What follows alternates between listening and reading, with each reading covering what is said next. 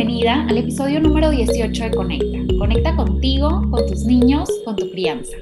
Yo soy Annie Elizondo, soy educadora con maestría en psicología neuroeducativa y mamá de dos niños.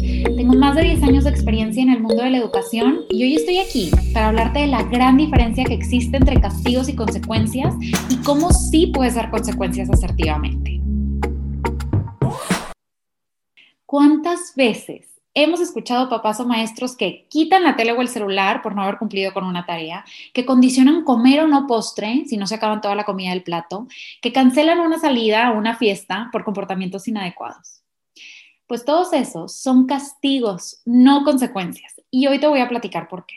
Porque todavía al día de hoy, muchísima gente piensa que la disciplina consciente y que la crianza respetuosa no tienen límites, no tienen consecuencias. Y bueno, en el episodio pasado ya vimos que claro que damos límites y ahora en este episodio te voy a compartir cómo, claro que también damos consecuencias. Y para esto hay que entender que hay una gran diferencia entre un castigo y una consecuencia. Yo sé que hay textos de psicología en donde no se hace esta distinción y si hay psicólogos escuchando este episodio, pues sí tengo que hacer la aclaración porque gracias a la literatura de pedagogía, de educación, de crianza, pues sabemos que sí hay una gran diferencia entre castigo y consecuencia, sí hay una diferencia en sus objetivos y en su impacto a nivel cerebral.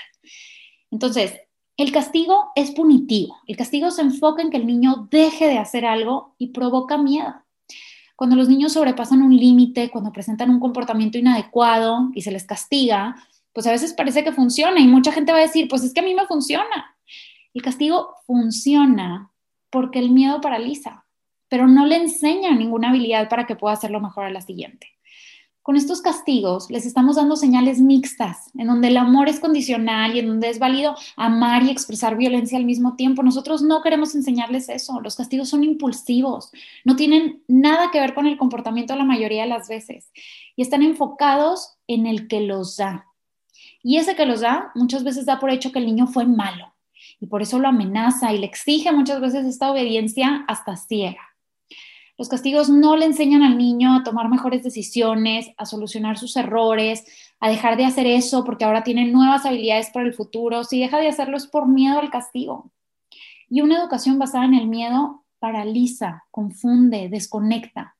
Nosotros queremos hacer todo lo contrario. Nosotros queremos educar basándonos en la conexión, en la empatía, en el respeto.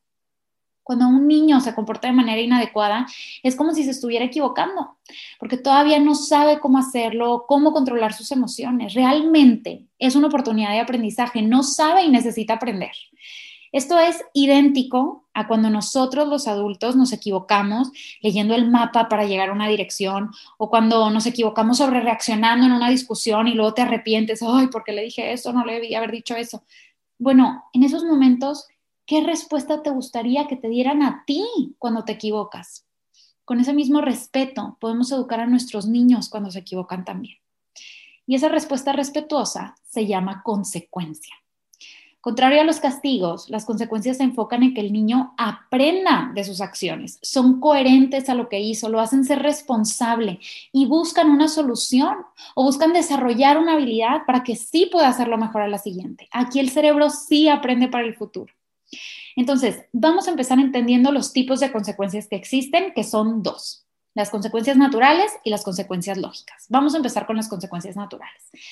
Las consecuencias naturales son las que llegan naturalmente, de acuerdo al comportamiento del niño, sin intervención de ningún adulto. Hace calor, se quiso poner botas, pues va a estar incómoda por su decisión. No hizo la tarea, pues le van a poner una mala calificación. Diferentes teorías de disciplina positiva nos dicen que si la consecuencia natural del comportamiento no atenta contra la seguridad o contra la salud, pues nosotros podemos dejar que suceda, porque el niño va a aprender de la consecuencia natural de sus actos y va a prevenir cómo hacerlo mejor a la siguiente. Y claro que nosotros, como papás, como abuelos, como maestros, como cuidadores, pues nos cuesta permitirlo. Claro que queremos protegerlos, nos hace sufrir el verlos sufrir. Pero este sufrimiento controlado, si le pudiéramos decir así, realmente sí les da habilidades y aprendizajes para el futuro. Y es mucho mejor que vivan este sufrimiento chiquito, a esta edad chiquita, con nuestro apoyo al lado, a que vivan toda la vida sobreprotegidos y cuando les toca enfrentar la vida real, tengan nula tolerancia a la frustración.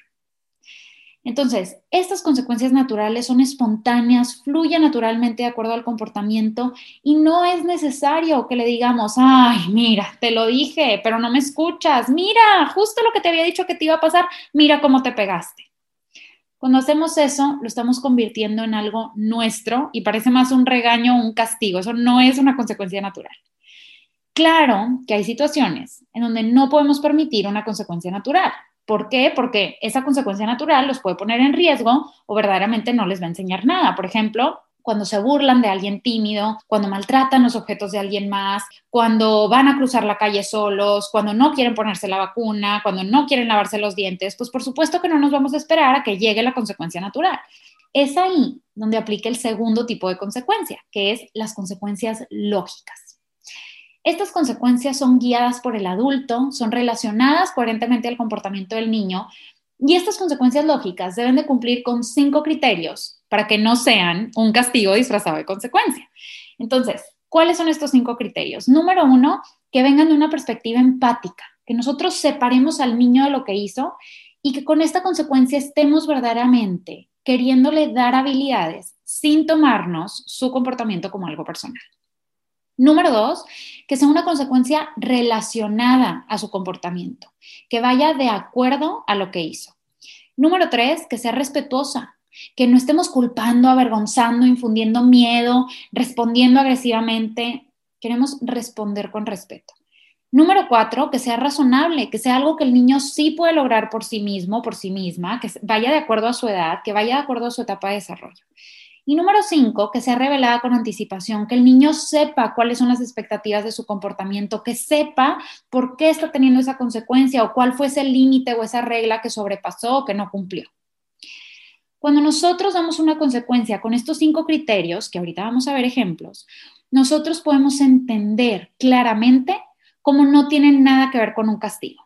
Con un castigo nosotros le estamos diciendo, tú eres la culpable, tú fuiste la culpable y estamos poniendo el foco de atención en nosotros, los adultos, como los malvados que castigamos, porque el niño verdaderamente se va a congelar de miedo y lo único que va a reflexionar o pensar realmente es, mi mamá no me entiende, mi papá me da miedo, mi maestro es cruel, ay, fue su culpa. A la siguiente lo va a hacer escondidas, va a perder la confianza en los adultos que lo castigan o simplemente no va a poder satisfacer sus necesidades físicas o emocionales del por qué actuó de esa manera se las va a aguantar, las va a esconder, va a empezar a decir mentiras. Pero por otro lado, las consecuencias invitan a la reflexión. Le estamos diciendo, tú eres el responsable, tú tienes el poder de cambiarlo. Y claro, tanto en las consecuencias naturales como lógicas, puede haber después de dar la consecuencia un desborde emocional. Y ahí, pues, ¿qué nos toca? Nos toca acompañar ese desborde emocional con validación emocional, con respiración, todas las estrategias que vimos en el episodio de berrinches, ¿verdad? Entonces, realmente lo difícil no es determinar las consecuencias. Esta clasificación que te dije ahorita y que ahorita vamos a aterrizar en ejemplos, pues no es tan difícil. Lo difícil es seguirlas después de ese desborde emocional, después de ese berrinche.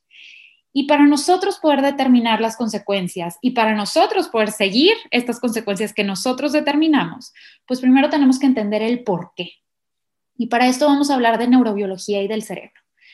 Nuestro estado, nuestro estado emocional, es lo primero que importa. Porque si nosotros reaccionamos en automático desde nuestras experiencias, desde el enojo, desde la explosividad del momento, pues como dice el doctor Daniel Siegel, vamos a levantar la tapa del cerebro, vamos a levantar esa corteza prefrontal y vamos a tener prácticamente nuestra emoción expuesta y desde ahí lo único que vamos a dar es un castigo. Porque frente a las amenazas, pues todos los seres humanos huimos, luchamos o nos congelamos. Entonces, nosotros vemos una amenaza, que es el comportamiento de nuestro hijo, no nos gusta, es algo en contra de lo que nosotros queremos que suceda, nos toma por sorpresa, nuestro cerebro lo registra como una amenaza y nosotros luchamos dando un castigo. Nuestro hijo ve nuestro castigo como una amenaza, huye, lucha de regreso o se congela. Entonces, él no aprendió, nosotros no aprendimos, nos quedamos en esas reacciones impulsivas y al ratito o pasado mañana, pues esto se repite y se repite y se repite y se repite la misma historia de castigos interminables porque el niño realmente no sabe cómo hacerlo mejor y nosotros no le hemos enseñado. Y bueno, ¿y por qué el niño no ha aprendido y por qué lo va a seguir haciendo? Pues porque el cerebro aprende en la calma. Cuando esa tapita de la corteza prefrontal está tapando verdaderamente el cerebro. Cuando tomamos decisiones pensadas, con lógica, con calma, con razonamiento, no desde la impulsividad y desde la emoción. El castigo no invita a la calma, ni de nuestros niños ni de nosotros realmente, pero las consecuencias sí. Las consecuencias son relacionadas a su comportamiento de ese momento, no a tu emoción de ese momento. Entonces nosotros queremos dar las consecuencias con liderazgo, con calma, con coherencia, con respeto. Porque cuando nosotros damos las consecuencias de esa manera, entonces nuestro cerebro y el cerebro de nuestro hijo no lo van a detectar como una amenaza, van a seguir teniendo su cerebro integrado y de esa manera sí van a poder aprender. Y bueno, ¿cómo vamos a lograr dar esta consecuencia? Pues antes de llegar a las consecuencias, tenemos que ver que hay previo a ellas. ¿Y qué hay antes de las consecuencias? Pues hay límites que establecemos, que ya dijimos en el episodio pasado, que los damos en positivo, que les decimos al niño qué es lo que sí debe de hacer, que pintamos una imagen clara en su mente y que incluso le ayudamos de manera física si es necesario. Pero antes de los límites hay otro factor. Antes de los límites hay conexión. Nosotros queremos conectar con nuestros hijos porque cuando hay conexión hay cooperación también. Entonces, si ya conectamos, si ya dimos límites y si aún así no se cumplieron los límites, entonces vamos a dar consecuencias o vamos a permitir que sucedan las consecuencias. Entonces, vamos a hablar sobre cómo establecer o cómo responder ante las consecuencias naturales. Imagínate que tu hijo está saltando en el sillón y en ese momento tú te acercas y marcas el límite. En esta casa usamos los sillones para sentarnos. Si quieres saltar, puedes ir al brincolín de afuera. Tal vez en ese momento tú tenías que atender una llamada, tú te ocupaste con otro hijo, etc. Y tu hijo sigue saltando en el sillón y se cae. En ese momento nosotros no vamos a decir, mira, te lo dije, ya ves, no me escuchas, no haces... No, no, no. Es una consecuencia natural. Él ya vivió el dolor que tenía que vivir. En ese momento nosotros nos acercamos y le vamos a decir algo como, estuviste saltando en los sillones y te caíste, te duele tu pierna estás seguro. Ve por una curita y si necesitas ayuda, aquí estoy, ¿ok? Nuestros niños después de una consecuencia natural no necesitan un regaño, no necesitan irse al rincón, no necesitan un golpe, ya le dolió caerse, claro que no va a querer lastimarse otra vez. Y ahora, si saltando en el sillón, ensució el sillón porque estuvo brincando ahí, rompió un adorno de la sala, pues entonces nos toca dar consecuencias lógicas, ¿verdad? Y estas consecuencias lógicas, pues acuérdate que dijimos que tenían cinco criterios, que sean desde una perspectiva empática, que esté relacionada, que sea respetuosa, que sea razonable, que esté revelada con anticipación. ¿Y esto cómo se va a escuchar? Vamos a pasar a otro ejemplo para poder dar diferentes ejemplos y diferentes escenarios. Imagínate que un hermano le está picando al otro hermano. Entonces ahí nosotros nos vamos a acercar y vamos a dar una consecuencia lógica. David, tienes dos opciones. Puedes elegir jugar con cuidado con tu hermano y seguir construyendo con blogs, o puedes seguir picándole su brazo y tenerte que retirar a jugar solo con otra cosa para que todos estén seguros. Si decide la primera opción, tú le puedes decir, lo lograste, estás jugando con cuidado. Pero si decides seguir picando a su hermano, tú le vas a decir, veo que entonces decidiste retirarte a jugar solo. Cuando decimos eso, ¿qué va a suceder? Pues muy probablemente va a haber un desborde emocional, va a haber un berrinche y nosotros entonces lo vamos a acompañar te ves decepcionado. Tú de verdad querías seguir jugando con tu hermano. Bueno, mañana vas a tener otra oportunidad. Tú puedes con esto. Nosotros mantenemos el límite, mantenemos la consecuencia, mantenemos nuestro estado de calma. En ningún momento le dije, ¿cómo? ¿Qué te pasa? Pero mires, tu hermano está chiquito, ¿por qué le estás haciendo eso? No, no estoy victimizando a nadie, no estoy yo siendo el centro de atención del problema, le estoy dando dos opciones decides comportarte así y tener esa consecuencia positiva, o decides seguir comportándote como lo estás haciendo y tener esta consecuencia que pues no te va a gustar, que es desagradable, que es negativa. Cuando nosotros hacemos eso, si te das cuenta, incluso en los dos tipos de consecuencias, en las naturales y en las lógicas, nosotros estamos cumpliendo con tres criterios importantísimos. Conexión antes de corrección, reflexión sobre lo que sucedió y que el niño, que la niña tomen responsabilidad de sus propios actos. Es importantísimo conocer estos tres criterios porque cada momento es diferente y dependiendo de las circunstancias, pues nosotros podemos tal vez dar dos opciones, como este ejemplo del conflicto entre hermanos. Nosotros podemos retirar el objeto, a ver, correr con tijeras no es seguro, las voy a retirar. Nosotros podemos invitar a la reparación, a ver, heriste a alguien, pide perdón. Ensuciaste algo, límpialo. Rompiste algo, arréglalo. Oye, no tiene reparación, cómpralo con tu dinero. Incluso negociar también, si se están peleando dos hermanos por un juguete de la familia, pues proponemos hacer turnos. Entonces, cuando nosotros tenemos claros estos tres criterios, primero conecto, luego corrijo, primero me acerco, le hablo con un tono de voz cálido, pero firme de liderazgo, y luego corrijo, reflexiono sobre lo que sucedió. A ver, tú estás haciendo esto, esto es lo que puede suceder, tú estás haciendo esto, esto es lo que te pasó pero que sobre todo tome responsabilidad de sus actos. Yo no estoy dando un castigo, yo no estoy tomando responsabilidad de lo que él o de lo que ella hicieron. Ellos mismos están tomando la responsabilidad.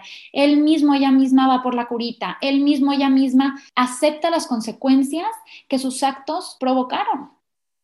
Y bueno, ya que sabemos todo esto, pues ahora sí es más fácil identificar que quitar la tele, quitar el celular, condicionar comida, cancelar un evento, una salida, pues no tienen absolutamente nada que ver. Y condicionar comida también es todo un tema que próximamente les voy a estar platicando.